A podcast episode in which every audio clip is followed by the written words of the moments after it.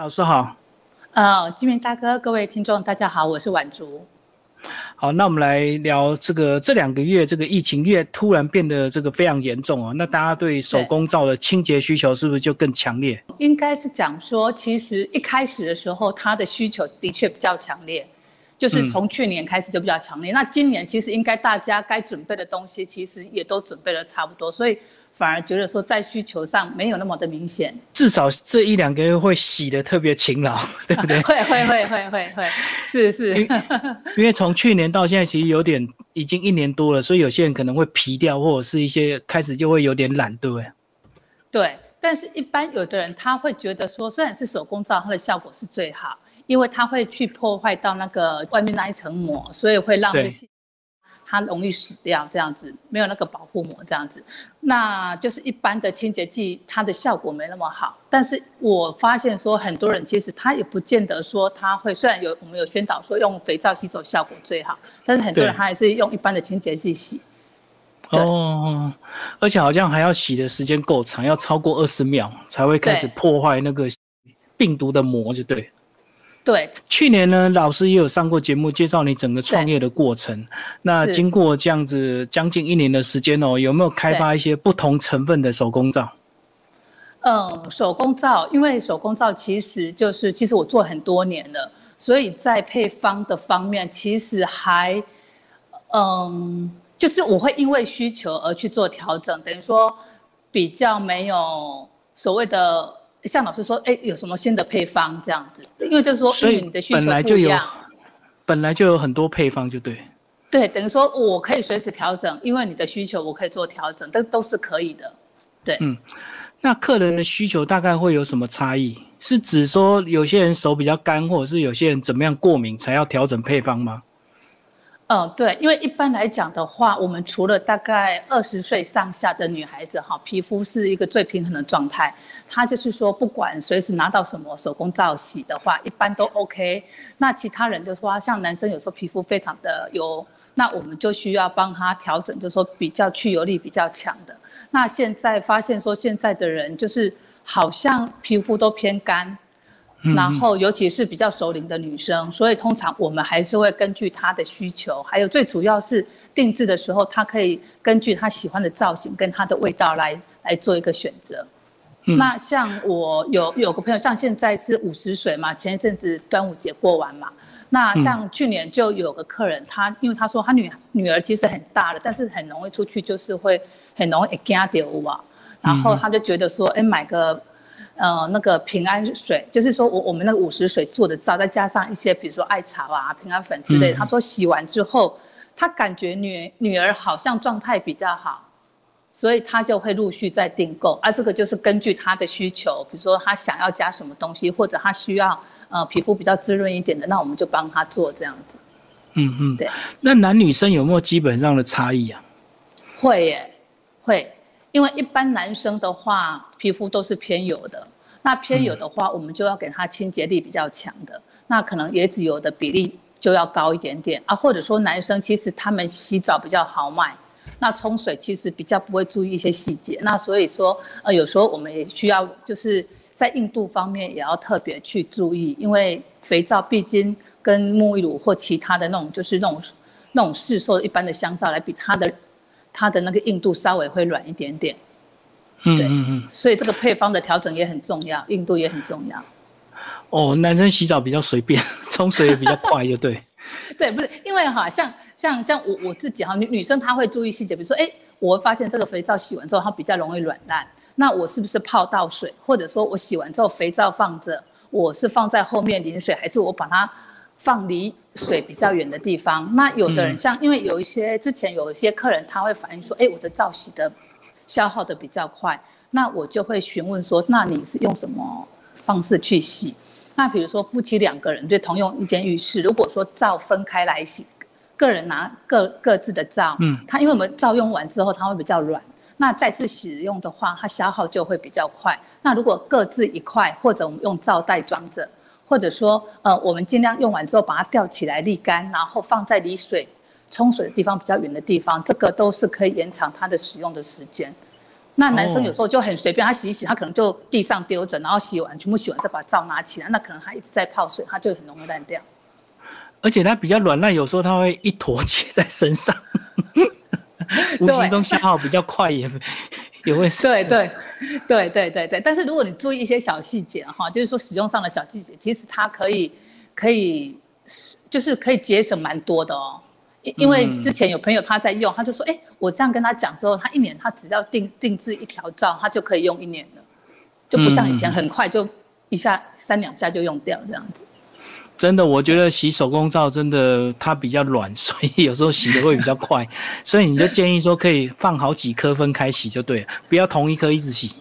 对，至少比如说，因为你一个人哈，如果说你全家有五个人，那你用同一颗皂，那等于说尤尤其我们洗澡有时候都是集中在晚上嘛，那有时候浴室它有时候也没开窗，所以它整个是很潮湿的状态。对，那一个一个一个洗下去，它皂就越来越软，那它消耗就越来越快，所以你的皂一下就会。用完了，所以我就建议朋友说，比如说你使用罩袋的时候，把它挂起来，它的干性很好，它又不占空间。那你可以比如说，哎，老公用蓝色，儿子用绿色，你自己喜欢用粉红，就用粉红色的罩袋，这样就很好区别。对，好。那这两个月呢，因为这个疫情变严重之后呢，你的一些本来的实体课程也有被影响，对不对？你现在也是有做一些所谓的线上的课程教学。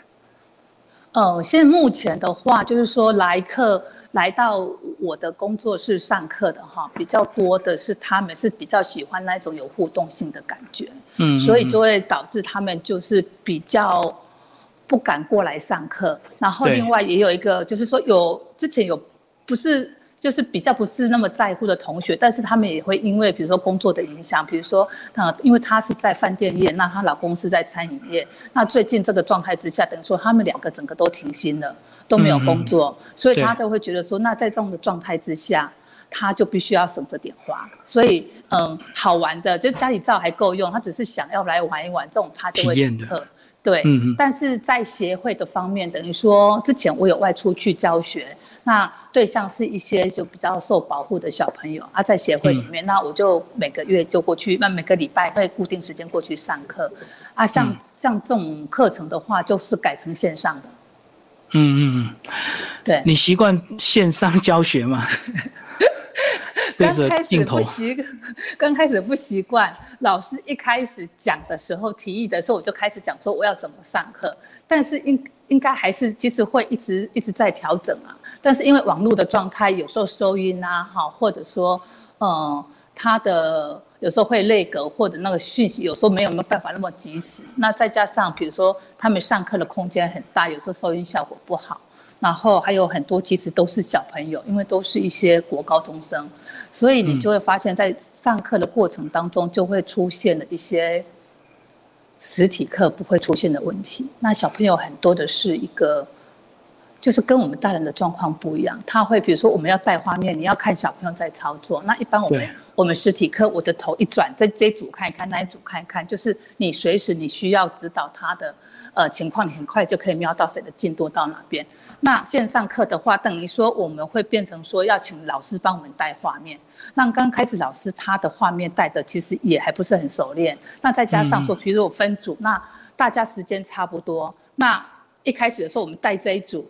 然后他我们就花比较多时间看小孩子怎么操作，然后再指导他。那另外一组他也自己就做起来了。然后等我这边看完之后，我要过去老师带画面过去另外一组，结果哎小朋友他已经完成了。那我想说他已经完成了，那我们就稍微看一下，再带回来这个还没完成的同学。结果后来小朋友他就吃味啦，小朋友他就觉得说老师不注重我们。哦，观看的关注他的时间不平均就对。对。对，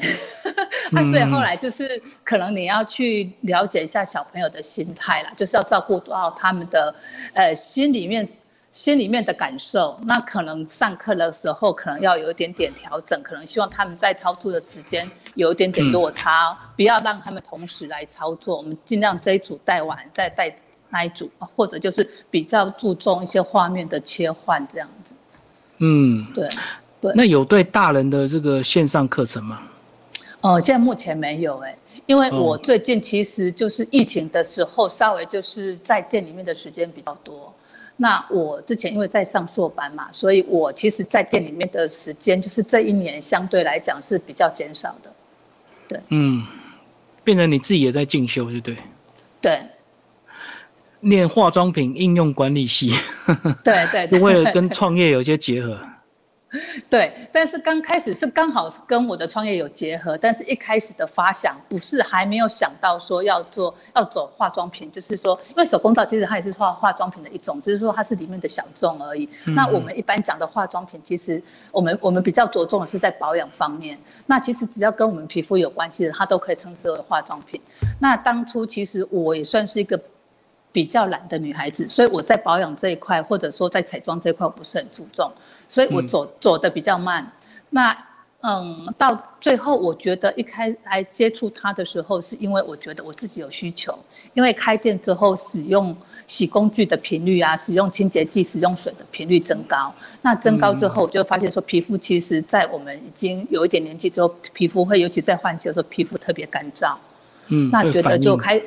对对，然后就觉得其实需要。保护一下自己，做一些保养。那加加上，呃，不管婆婆妈妈他们的年纪其实也都大了，就觉得，哎，如果我可以来玩一些，就是说对我们皮肤保养有有保护作用的保养品的话，也可以除了自己收益，也可以，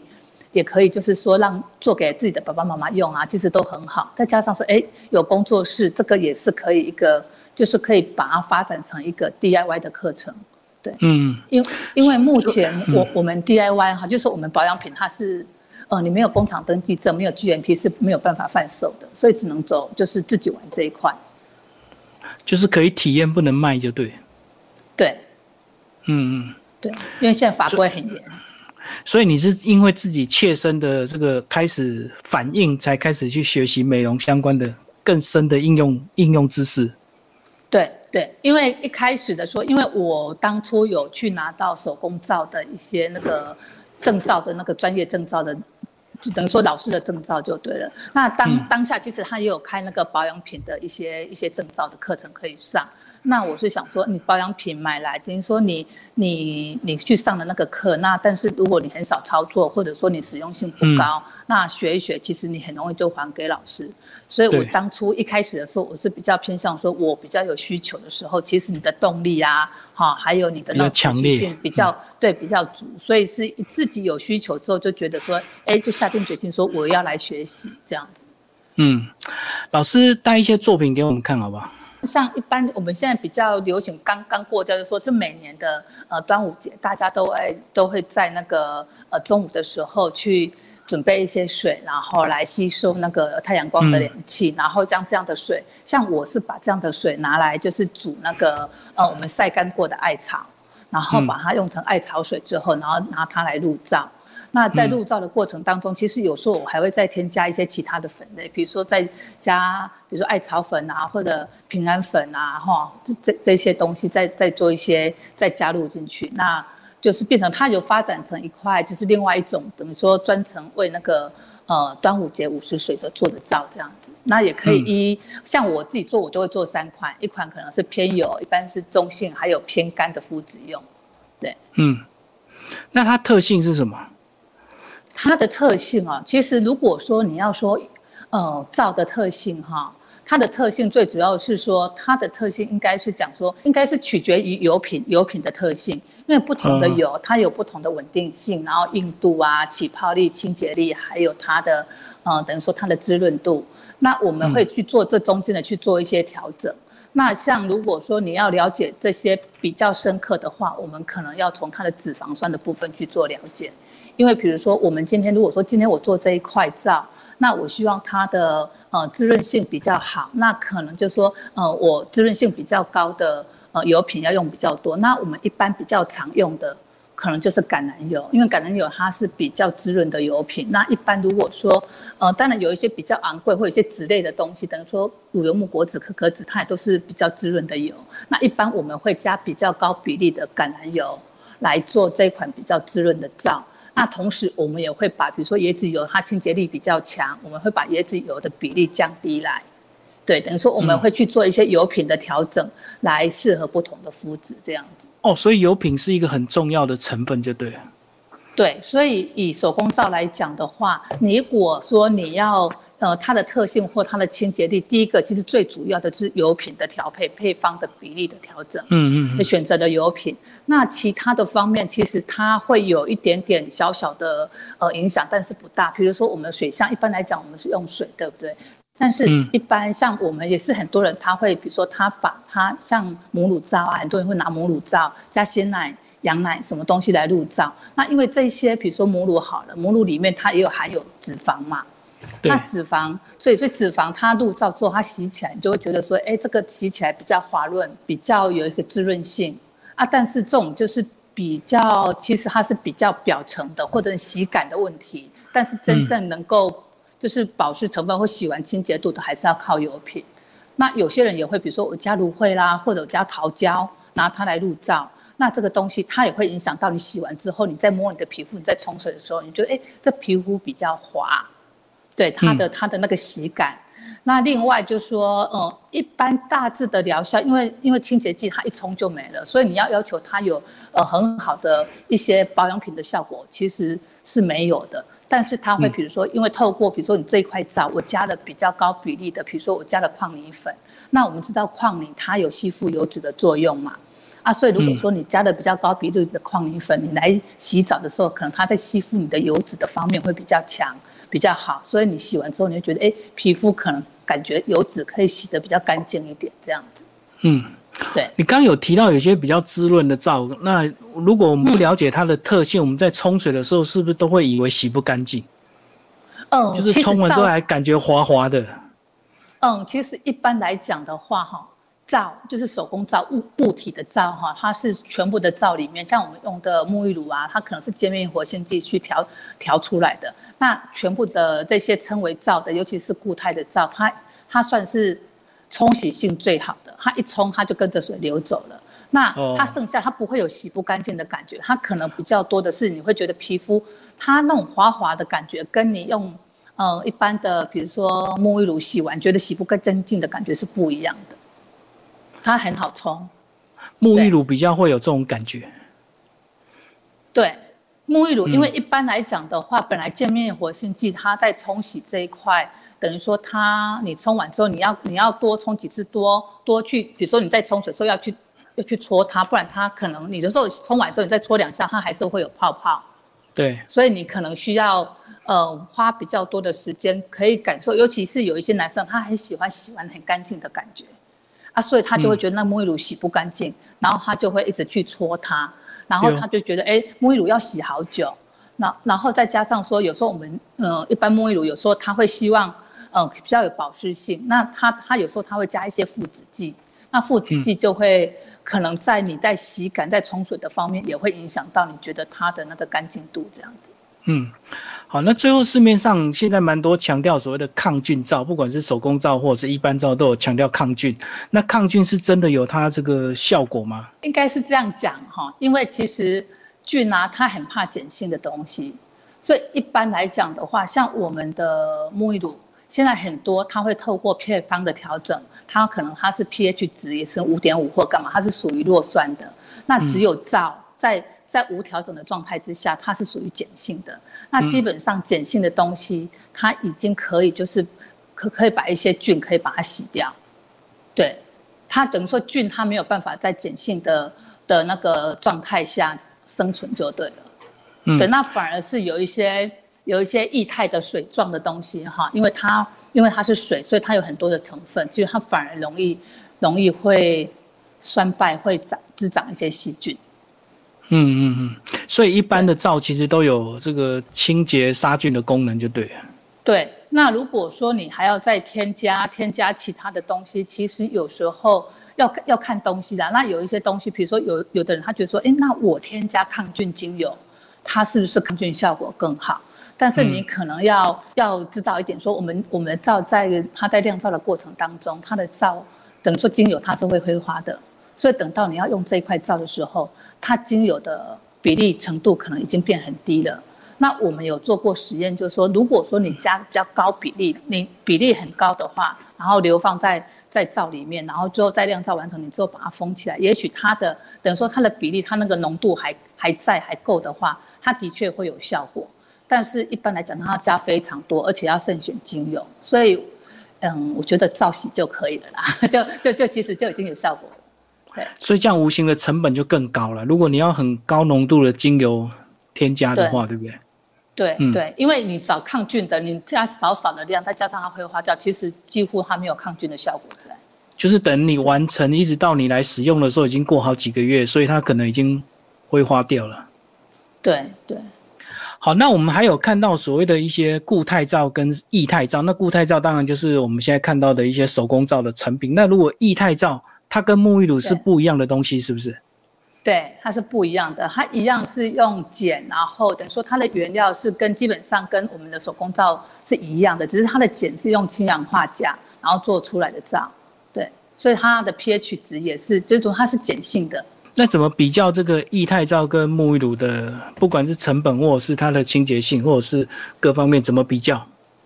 嗯，一般来讲说，如果说我们从原料上来讲的话，哈，我们的液态皂我们称它为甲皂，它用的碱是氢氧化钾。那我们固态皂就是说我们市面上最常看到的，或我们自己常常在 DIY 的那个叫那个叫钠皂，我们用的是氢氧化钠。那所以基本上原料是差在这两个的不同。那它制作的时候的温度也有差差距，像那个甲皂、液态皂，它需要高温来操作。那我们的固体皂、钠皂的话，你可以做热制皂，也可以做冷制皂。然后出来之后的成品呢，就是钠皂，就是我们看到的肥皂，会带点点啊那固态的。那另外那个假皂，就是我们说的液态皂，它出来的时候，它就像它是皂坨，它就有点这样整坨的微透明感，就有点像我们的面粉团。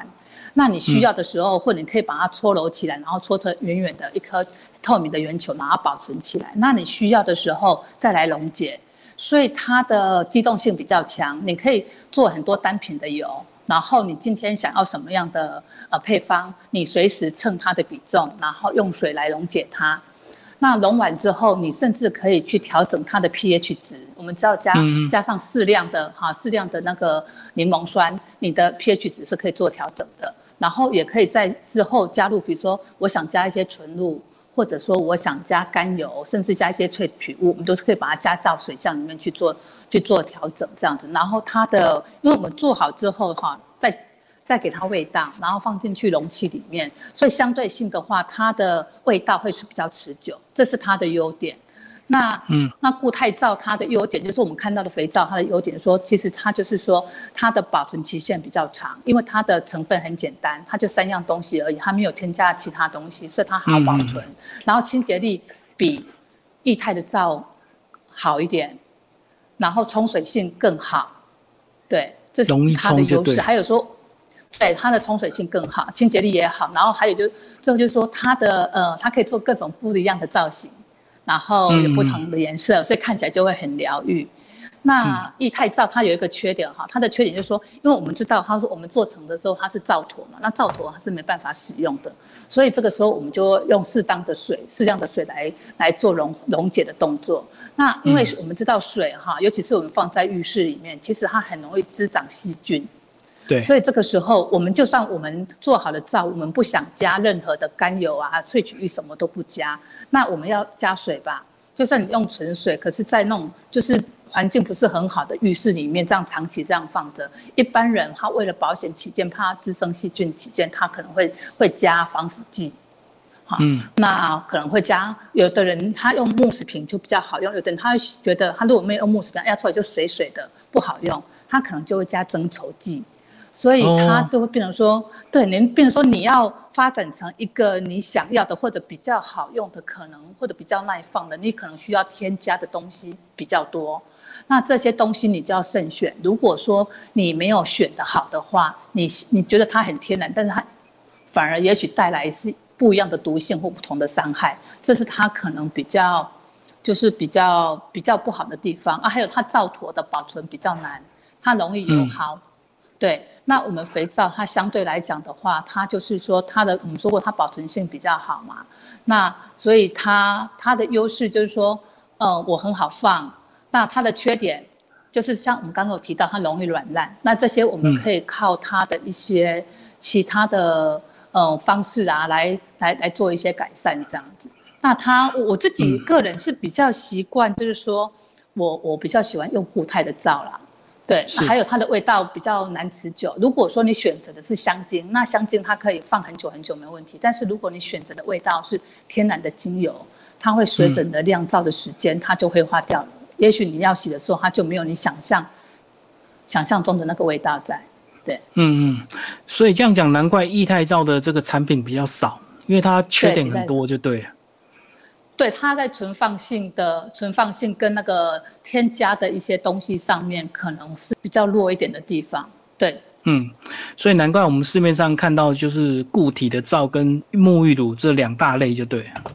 对，然后另外我觉得就是说比较我们比较少看到，还有一个还有一个问题就是说，像现在的法规来讲，哈，像我们的手工皂，我们可以不用。GMP 工厂，我们可以自己有工作室申请免工厂登记，我们就可以制作。但是液态皂不行哦，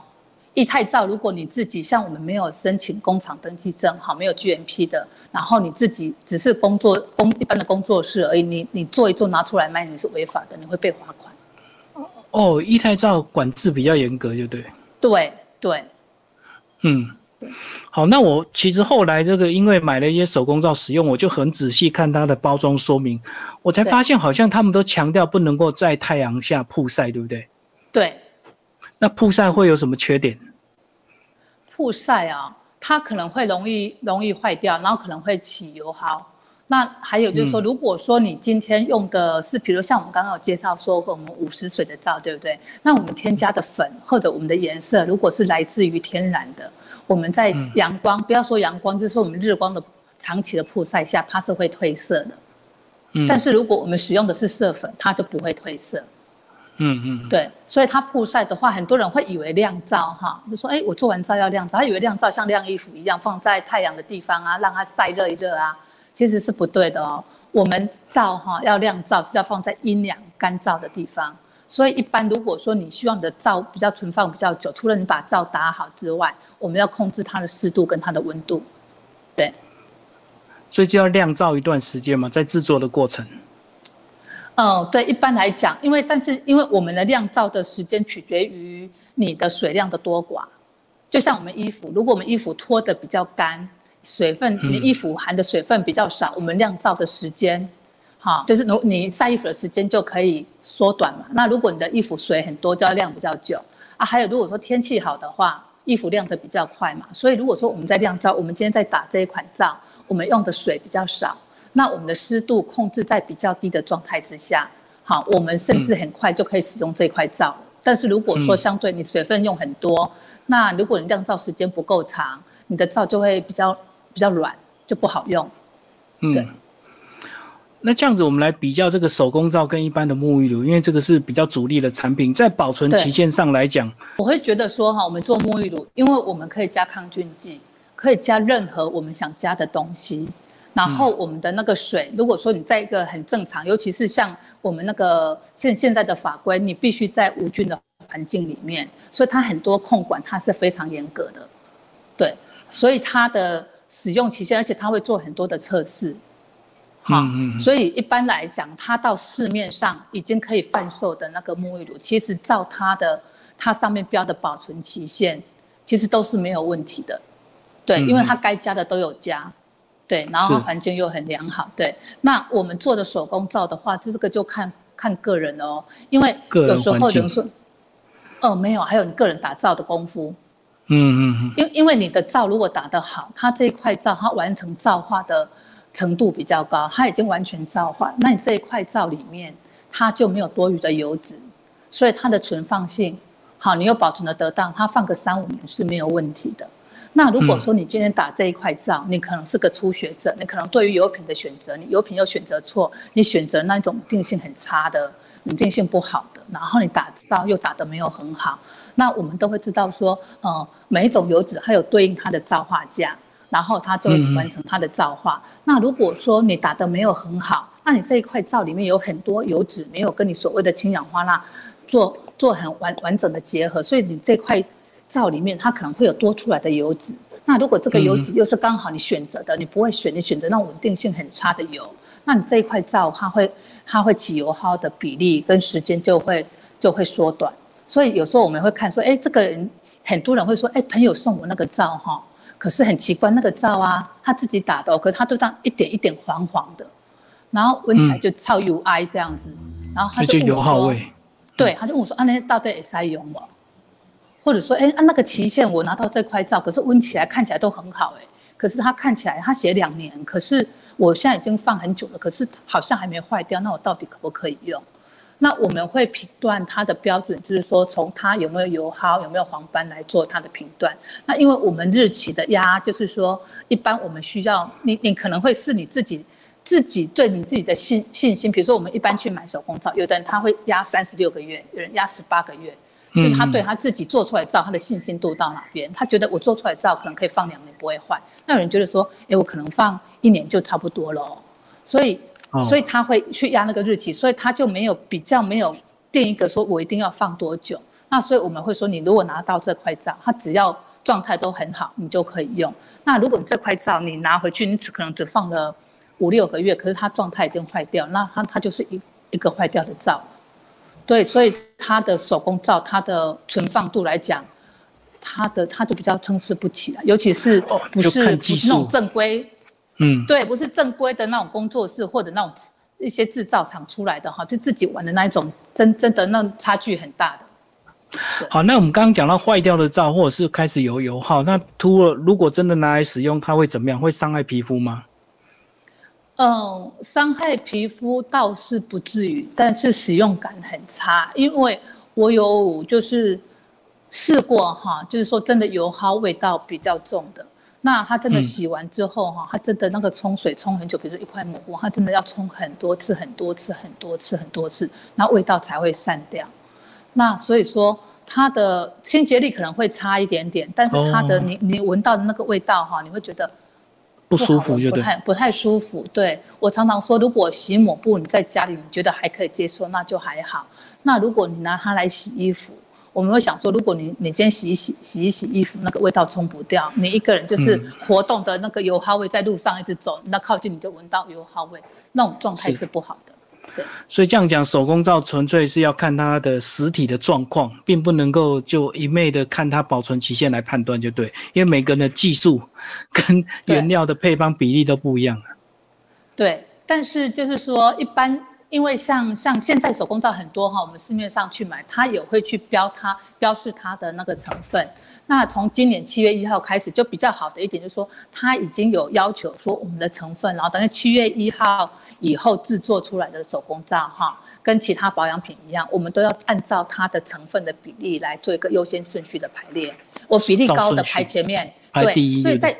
对，所以这个时候，如果说有一些对一些脂肪酸啊，哈，或者油脂特性比较有了解的人，他就会比较清楚说，哎，他这块皂，当然我没有办法绝对，因为他没有标注它的百分比嘛，但至少我们知道说，哎，他摆哪个油品摆在最前面，比如说他把那个椰子油摆在最后面，那我们就知道说，哦，椰子油他加最少，那橄榄油摆在最前面，那就比如说啊，这块皂应该是相对是比较滋润的。那如果今天倒过来，他把椰子油摆在第一位，好，然后其他摆在比较后面，就会发现哦，原来它的椰子油加的比例比其他任何的油品的比例都还要高。那可能这一块皂它可能比较偏比较清爽一点哦。但是这个只是一个大概啦，因为百分比没出来，但至少我们可以看它的先后顺序来评断说，对这块皂它大概是怎么样这样子。嗯，比例高的摆第一，照顺序就对了，这是今年最新的法规啊。对，那如果说你的比例是一趴以下，哈，或者说一些色素的东西，它就是没有照顺序，你就是可以随意调整。比如说你里面可能有一些精油或者香精，你可能它占不到百分之一，那你哪个该想摆前面，哪个摆后面，它就没规定了。一趴以下就可以随便摆。对对对对对对对对对对对对。好，对，今天非常谢谢婉竹老师为大家介绍手工皂的一些特技以及怎么选择。好，谢谢。好，谢谢，谢谢志明大哥，谢谢大家，拜拜。